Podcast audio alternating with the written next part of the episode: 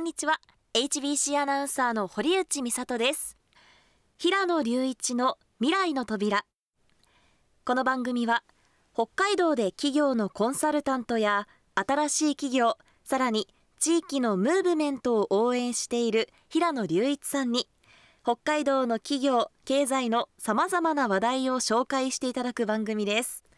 平野さん今週もよろしくお願いします。お願いします。今週はですね、はい初めての試みとなりますが、はい。リスナーさんからいただいたメールをテーマにして進めていきたいと思っています。はい。そうなんです。実は今回いただいたメールを読んだ時に、はい。本当に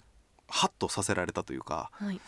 僕いつもこう冒頭で地域のムーブメントを応援している平野隆一っていうふうに紹介をまあしてもらってるんですがやっぱりただ応援してるだけじゃやっぱりダメだなというふうに思ってですね、まあ、時にはあのしっかりと困っている方にアドバイスを届けるっていうことをしたいなと思って今回はこの方をちょっと取り上げさせていただければなというふうに思います。はい。ではいただいたメッセージ読ませていただきます。はい、釧路市のラジオネームトラジャさんからのメッセージです。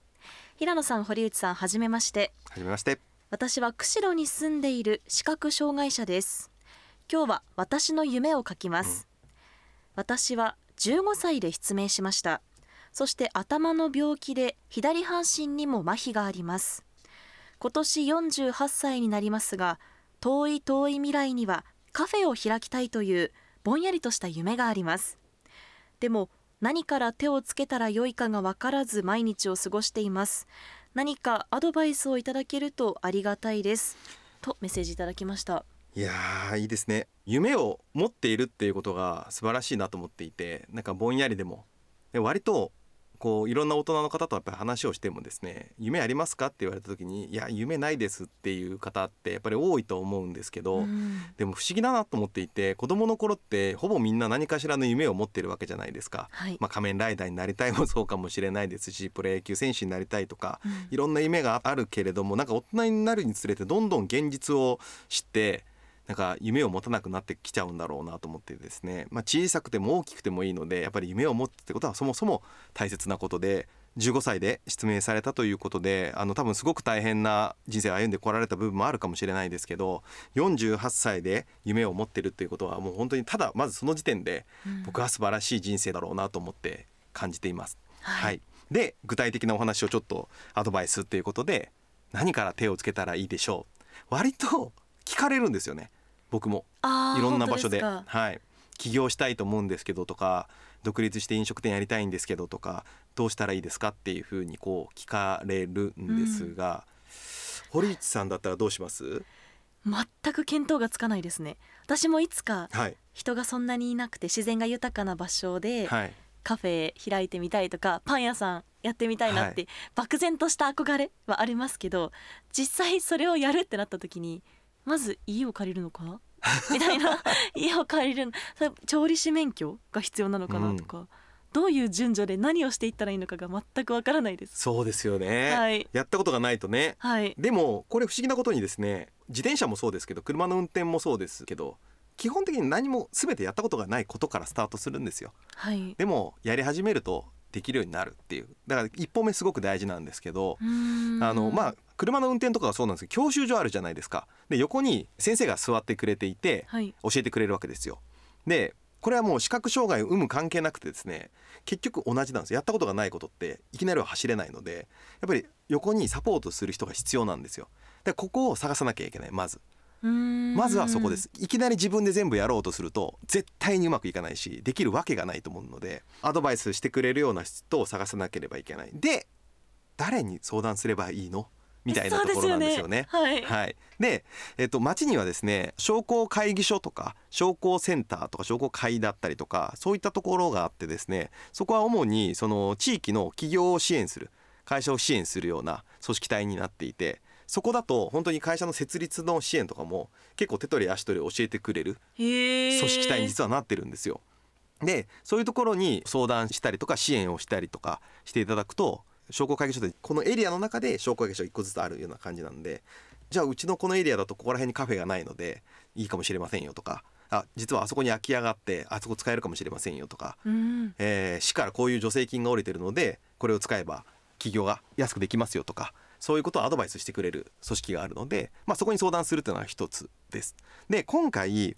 トラジャさんはですね障害をお持ちなのでそういったケースの場合はですね、まあ、障害者の支援団体みたいなところがあってですね、まあ、目の障害を持つ方を支援する団体とか組織があるので、まあ、そういったところに直接問い合わせをしてサポートをしてもらうっていうことも一つ手かなと思いますと。まあ、あとは僕みたいないわゆるコンサルタントみたいな民間でやっている会社もあったりするので、まあ、そういうところでご相談するっていうのも一つ手かなとは思いますと。うーんだからこういったところをしっかりとねあのチームメイトとして相談をしながらやっていくっていうのが大事でやっぱりなかなか一歩目どこから手をつけたらいいだろうっていうのが出てくると思うのでまず一歩目は相談できる相手を探すっていう。うんでまあよくあるんですけど周りの大人が、まあ、近い人たちがそれ無理だよっていうことを、まあ、言ってくるんですけど、まあ、冷静に皆さん考えていただきたいんですが無理だよっていう方はやったことがない人です。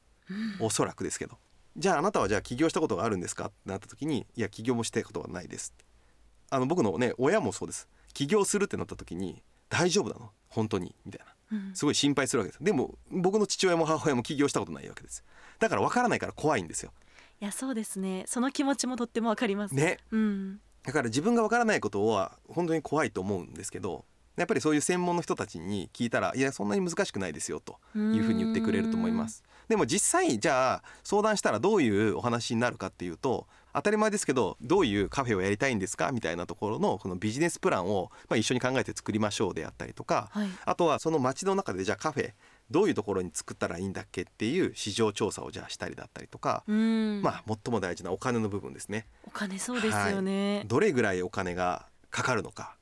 で、まあ、最初の初期でお店を作るのに仕入れたりするのでどれぐらいお金がかかるのかっていうこととあとは運転資金という形で、まあ、当然ですけどお給料だったりとか日々の仕入れだったりとかお金が毎月毎月かかってくるものが水道光熱費も含めて出てくるので、はいまあ、そういったものをしっかり考えて、まあ、大体1年ないし2年分ぐらいのお金が手元にある状況でスタートしないとやっぱり事業ってなかなか大変なので、はいでまずこの予算お金を確保しなければいけないと。で自分今これぐらいしか持ってないんだけどっていうことであれば大丈夫です金融機関さんいますと。で彼らもやっぱり地元で会社ができるっていうことは決して悪いことではないしいいことなので、うんあのお金を創業支援という形で貸してくれるので。うん。あとはまああの地元の金融機関さんもありますし政策金融公庫。はい。そこはもう起業する人たちを専門に取り扱っているようなところになっているので、まあ、そういうところだと、まあ、より貸してもらいやすいとは思いますね。へえ結構あの美容師さんとかもそうですけど若い方が起業するんです。独立するじゃないですか。ええええ。でもお金あるわけないんですよ。はい。だからどこから借りてるんですかってなったらほとんどがやっぱり政策金融公庫さんからお金を借りてでそれで事業を進めていくと。うん。どちらかからはい。お金は借りる、借りる。まああ少なくとも多少の頭金がないと。例えば頭金0円です。いやいやいや本気でやる気あるんですかってなるので、まあ、ね。多少のやっぱり貯金とかやっぱり当然しとかなければいけないしまあ理解してもらえるんであればご家族ご親戚の方から最初の自己資金としてお金を借りてちゃんと売り上げを立てて後々返していくっていうことができればういいかなとん。思っていますと。まあ、あとは場所の選定だったりとか、まあ、食品を取り扱うんであれば食品衛生の確保だったりとかあとは仕入れをするんであれば供給先の確保だったりとか、まあ、そういったことを段階的にやらなければいけないんですけれども、まあ、そういったことも総じて相談に乗ってくれるのが商工会議所だったりとかうん。あーそういう障害者支援団体だったりするのでそういうところに相談をしに行くと。ちなみに相談料は基本無料なんで、えそうなんではい、すか、お金取らないんでこの人たち、ええまあ、ひょっとしたら取るところもあるかもしれないですけどほとんど取らないです。あはい、ーだからまあ基本取らないもんだと思って安心してもらって相談に行ってもらえるといいかなと思いますね。やまずは道筋を示してもらうためには商工会議所とかはい、近くに自分の近くで相談に乗ってくれる人たちをしっかりと抑えておくって感じですね。へえそうするとかなり具体的なアドバイスをしてもらえるようになるので、まあ、このね番組の十数分の中だとなかなか細かくはお話できないと思いますし大体そういうところを相談に乗っていただいた方がいいかなと。うーんで僕ね、あのーもう一個ポイントがあると思っていて、はいこのトラジャさん視覚障害者さんじゃないですか。はいでこれを不利と見るのかプラスと見るのかっていうのは大きな差だと思っていて逆に言うとこれをブランディングとしてしっかりと立てていくってことはきっとできると思うんですよ。うん。逆に言うと例えば鼻がすごく効くとかだから美味しいコーヒーを出せますよとかひょっとしたらそういうことも言えるかもしれませんしあとはその施設の作り方だったりとかに関しては目が不自由な方でも利用しやすい施設環境を作ることができるはずでうーんそうですね。バリアフリーにする音声案内をつけるはい、展示メニューを作るとかあとスタッフの教育をしっかり行うとかうんとにかくその視覚障害者の方々のこの利便性を考慮したデザインとかうん。を作ることができれば安心して皆さんが来てくれるわけじゃないですか。うん。そこに行こうっていう風な形で。そうすると素晴らしいブランドになってくるし顧客の信頼っていうのを勝ち取れることができるので決して全てがマイナスとは思えないなと思っています。なんか僕も完璧な人間とは1ミリも思ってなくて当たり前だけどできないこともたくさんありますいと。やそれはそうですよねね長所って短所の裏返しでもあるしそうそうそううそう本当にそういうものだと思っていてうんやりたいって思いがあればできると。でまあやってみるところからやっぱりスタート一歩目すごく大事だと思うのでまずは最初の一歩目。うん。最初怖いと思いますけど緊張しますね。めちゃくちゃ相談するの相談するの超怖いと思うかもしれないですけど思います。世の中は意外と温かいですなんかそれはなんか知っといていただきたいなと思いますね。うん。そしてトラジャさんが夢に向かって動いている姿はきっと他の人にも勇気を与えてくれますよね。いや本当そう思います。うん。そしてそういったカフェができたらより温かい空間というか、ね。みんなが幸せな未来がね、はい。作れると思いますかもうら48歳なんでまだまだね人生はあるので、うん。人生100年時代ってやっぱり言われているので、そうですね、はい。本当にそういう時代ですね。そういう時代です。うん何歳からでもスタートできるし学歴とかいらないですから。うん、とにかくやるっていうことを決めて仲間を集めてうん。進んでいくだけだと思います。でもその先に見える世界っていうのはすごい気持ちのいい世界が待っているはずなので。ああ夢に向かって頑張る人を応援できるラジオだとすごくいいなってね。はい、思います、トラジャさん心から応援してます。応援してます。